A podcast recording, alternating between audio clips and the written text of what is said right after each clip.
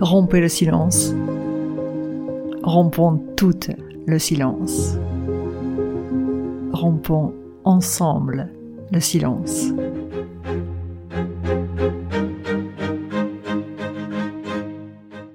Bienvenue dans Parole aux femmes, le podcast pour les femmes qui osent prendre la parole, qui osent rompre le silence. Parole aux femmes, ce sont des témoignages, des retours d'expérience de femmes qui ont toutes la même volonté, défendre la cause des femmes. Je m'appelle Dominique Bons, je suis coach spécialisé en hypersensibilité et j'accompagne surtout les femmes à oser être qui elles sont vraiment. Oui, prendre sa place en tant que femme, c'est aussi rompre le silence. Alors parole aux femmes, c'est peut-être une nouvelle forme de féminisme, avec la libération de la parole de femmes ordinaires et extraordinaires. Des femmes qui, malgré ce qu'elles ont vécu, aiment toujours les hommes et croient toujours dans le genre humain.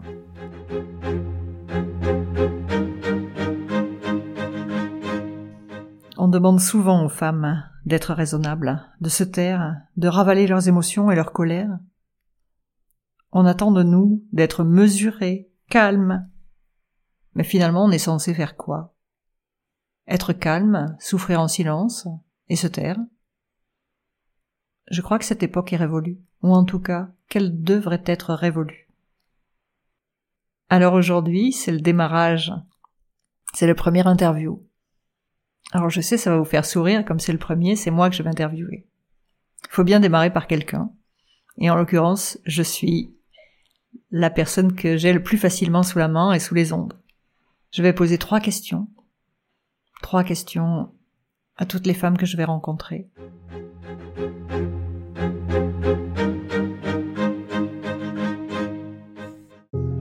Alors je vais te demander de nous raconter euh, ce qui s'est passé, quels étaient tes ressentis, quelles étaient tes émotions à ce moment-là? Alors il faut revenir longtemps en arrière, j'avais 20 ans. J'avais 20 ans, une certaine euh, innocence. Et comme tous les étudiants de mon âge, euh, il m'arrivait euh, d'aller en boîte de nuit en semaine, même si le lendemain matin je devais bosser. Enfin bosser, aller en cours. Et donc ce soir-là, nous étions partis en boîte de nuit à quatre. Une amie à moi, plus deux copains. On s'est séparés sur les coups de 3-4 heures du mat en se disant hop là il faut aller se coucher parce que demain euh, il y a école. Et on est parti. Les deux garçons sont partis, euh, ils étaient en moto, ils sont partis, ils sont rentrés chez eux et puis euh, et puis nous on est partis ensemble toutes les deux. C'est moi qui avais la voiture et, et comme j'étais à ce moment-là j'étais dans un foyer de religieuse, j'avais pas le droit d'y revenir pour dormir donc du coup j'allais dormir chez elle. Et elle logeait dans un appartement qui se situait à l'arrière d'une maison individuelle. Et pour euh, aller dans son appartement, il y avait euh, l'allée qui menait euh, à cet appartement qui était situé au-dessus des garages et cette allée était remplie de petits cailloux. Nous marchions tranquillement, un peu abasourdis de notre soirée avec les boum boum dans les oreilles depuis pendant quatre heures, quoi quand euh, derrière moi j'ai entendu des bruits. Je me retourne et, euh, et là je vois arriver euh, étonnamment deux hommes avec des casques de moto sur la tête et des blousons en cuir. Et à cette époque-là, comme j'allais en boîte de nuit, j'étais peut-être coquette et donc je mettais pas mes lunettes. Et en tout cas, toujours été qu'au sortir de la voiture, j'avais pas mes lunettes, donc du coup je ne voyais que des hommes avec leurs blousons de cuir. Et j'ai cru euh, incroyablement que c'était mes deux amis qui revenaient, qui avaient oublié quelque chose, alors qu'elle avait bien compris qu'il y avait un souci. Et donc se pressait, me disait Dominique, viens, viens, dépêche-toi, dépêche-toi, dépêche-toi. Et en fait, j'ai attendu, je les ai attendus. Et à ce moment-là, ils sont arrivés. Et là, j'ai compris que que c'était pas du tout nos deux copains. Alors il y en a un qui m'a attrapé par euh, le manteau, puis l'autre, comme euh, elle n'était pas complètement partie, qui en courant l'a rattrapée, euh, à elle aussi. S'appelait Françoise, mon amie. Je l'ai pas revue depuis une éternité. Et ils ont d'abord voulu, ils nous ont d'abord demandé de l'argent, et en fait, en rentrée de boîte de nuit, on n'avait pas grand-chose. C'était en francs à cette époque-là qu'on comptait. Et je crois que je devais avoir grand max 50 francs dans mon porte-monnaie, ce qui était déjà pas mal pour une étudiante, et, mais ça leur a pas suffi. Et, euh, là, euh, à ce moment-là, euh, ils ont dit, puisque puisque vous n'avez pas d'argent, vous avez peut-être autre chose à nous donner.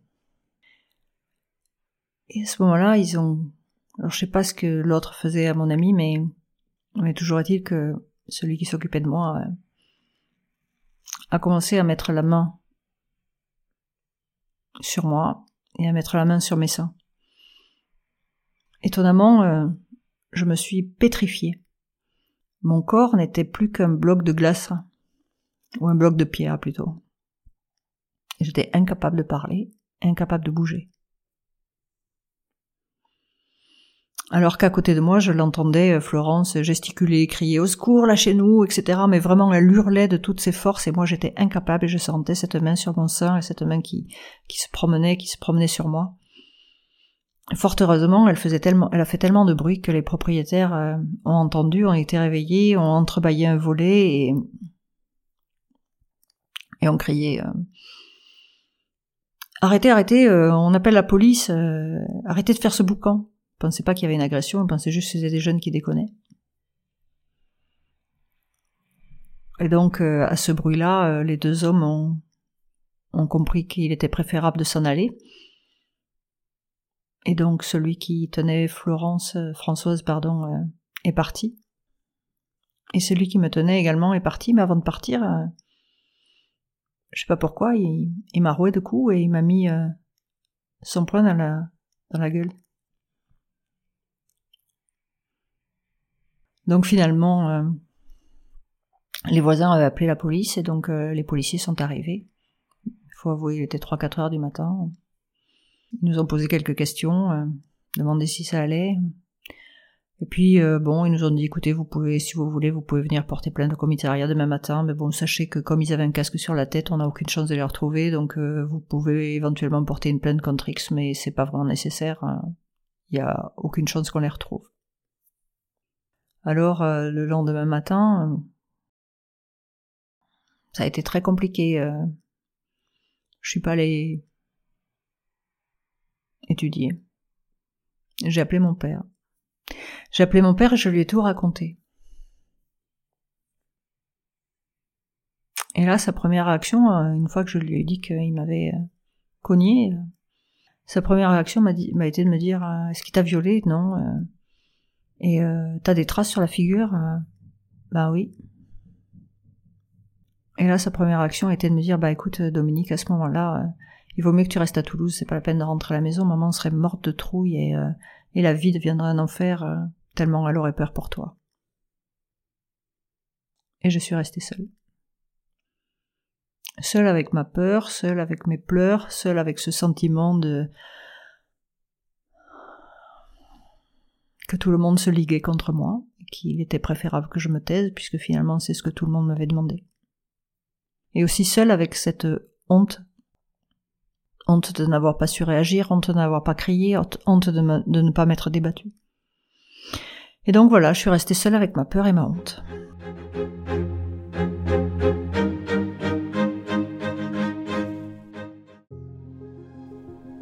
Alors aujourd'hui, c'est comment d'en reparler?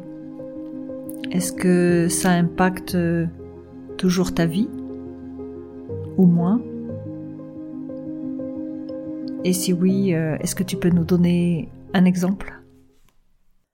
Alors, euh, en reparler aujourd'hui, je pensais que ça allait être beaucoup plus simple. D'abord parce que ça fait très longtemps. Et finalement, j'ai bien ressenti la boule dans la gorge, les difficultés à revenir sur l'événement. Est-ce que ça impacte toujours ma vie? Alors, euh, il y a une chose qui n'impacte plus ma vie parce que j'y ai travaillé avec un psy, c'est le fait d'avoir peur qu'on m'agresse chaque fois que je rentre le soir et qu'il fait un peu de nuit. Euh, ça, j'ai dû y bosser dessus et, euh, et j'ai travaillé quelques années après parce que ça devenait infernal. Quoi, je sortais avec une bombe anti-défense dans la main. Enfin bon, bref, c'était c'était l'horreur. Quoi.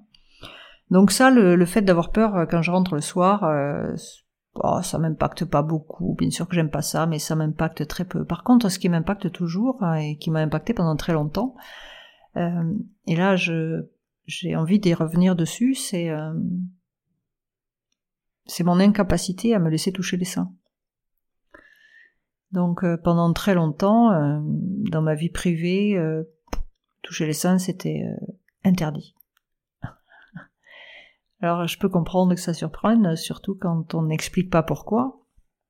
Et donc j'ai tout entendu de la part de mon ex-mari. Euh, enfin quand même, t'es frigide. Euh, enfin quand même, euh, t'as un problème.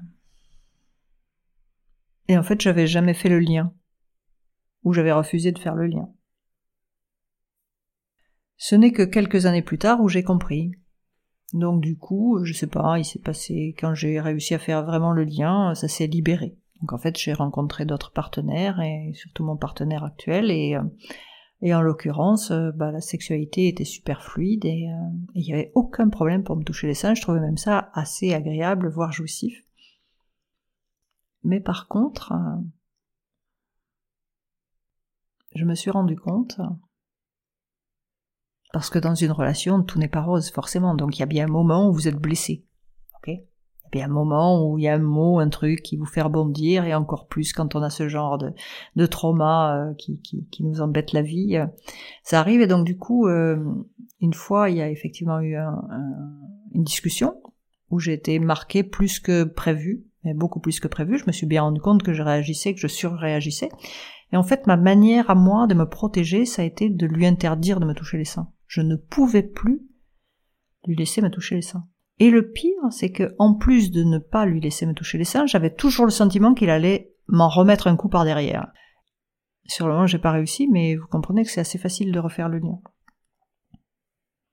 Donc oui, euh, il y a toujours ce truc-là qui reste, hein, c'est le fait de se dire que quand quelqu'un me blesse, alors un homme, hein, dans ma vie privée en l'occurrence, eh bien euh, les seins sont devenus euh, mécanisme de, de protection.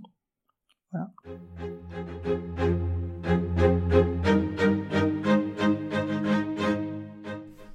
Et la dernière question, c'est quel conseil tu donnerais euh, à une femme qui vivrait ça? Qu'est-ce que tu ferais de mieux? Qu'est-ce que tu as fait par exemple? Bon, le conseil que je donnerais à une, femme ou une jeune femme qui vivrait ce genre de choses, alors il y a effectivement, il n'y a pas viol, il n'y a pas abus. Donc du coup, effectivement, au niveau de la police, euh, je dirais pas que ça a peu d'intérêt, mais s'il y a vraiment euh, des conseils que je donnerais, euh, il serait peut-être à l'ordre de trois. Euh, d'abord, le premier conseil, c'est si vous avez un enfant, une fille, un garçon, peu importe, mais plus particulièrement une fille, apprenez-lui à se défendre. Parce que vraiment, j'aurais maîtrisé un art de défense, de self-défense, je pense que j'aurais été moins euh, choquée par l'attaque et du coup je ne me serais pas pétrifiée de cette manière-là. Et, euh, et j'aurais été vraiment avec du recul euh, ravie de pouvoir me libérer de cet individu en lui mettant un genou bien placé. Vous, imaginez bien où est-ce qu'il pourrait être placé. le deuxième conseil aurait été d'aller porter plainte contre X. Parce qu'en fait, il s'agit là de matérialiser ce qui s'est passé de l'officialiser, d'en parler, de le dire. Parce que sinon, on reste là, terré, avec son problème, dont on a honte d'ailleurs, puisque finalement personne ne veut l'entendre. Et ça, c'est vraiment nul parce que ça nous bouffe la vie pendant très longtemps. Et le troisième sujet, euh, bah, finalement, aurait été de me faire accompagner beaucoup plus rapidement, puisque là, finalement, ça a été des années après, mais à cette époque-là, on parlait pas vraiment euh, d'accompagnement, euh, de psychothérapie ni quoi que ce soit. Et euh, cela aurait été d'aller effectivement euh, en parler euh, de suite et de traiter ça avec une technique de thérapie brève, très certainement du style EMDR ou autre, pour évacuer les deux sujets, c'est-à-dire à la fois le fait d'être attaqué dans le noir, mais surtout aussi ce qu'on a oublié de faire ou ce qu'il a oublié de faire, c'est le fait qu'on est touché à mon intimité.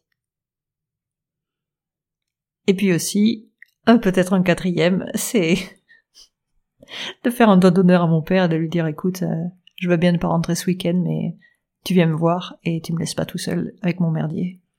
Voilà, ça c'est les c'est les trois voire quatre conseils et en fait euh, il s'agit là de de se réveiller comme une femme et de d'arrêter d'écouter ce que les hommes nous disent hein, ou d'arrêter d'écouter ce que l'autorité parfois nous dit et l'autorité est effectivement masculine. Voilà.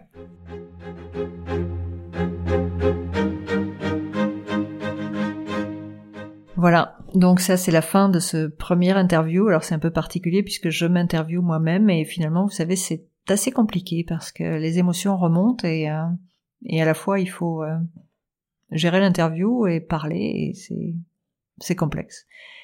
Et donc je suis ravie d'avoir fait cet exercice et d'avoir pu rompre le silence et surtout de libérer ma voix parce que oui, euh, c'est par la parole et les vibrations que vous émettez que aussi que vous vous libérez de vos de vos mots. Voilà, je vous embrasse et puis euh, on se retrouve bientôt avec euh, l'interview d'autres femmes qui ont des choses à vous raconter et qui sont de merveilleuses femmes et des femmes qui osent et je les en, je les en remercie pour cela. À bientôt. Voilà. Alors si vous souhaitez témoigner vous aussi, euh, n'hésitez pas à me joindre sur euh, www.hellos.com. Et puis également, si vous avez des femmes dans votre entourage que vous pensez concernées par le problème des violences féminines, qu'elles soient économiques, morales, physiques, sexuelles, des discriminations, n'hésitez pas à leur donner le lien vers cet épisode et vers tous les autres qui viendront sur le sujet. Et surtout, rompez le silence.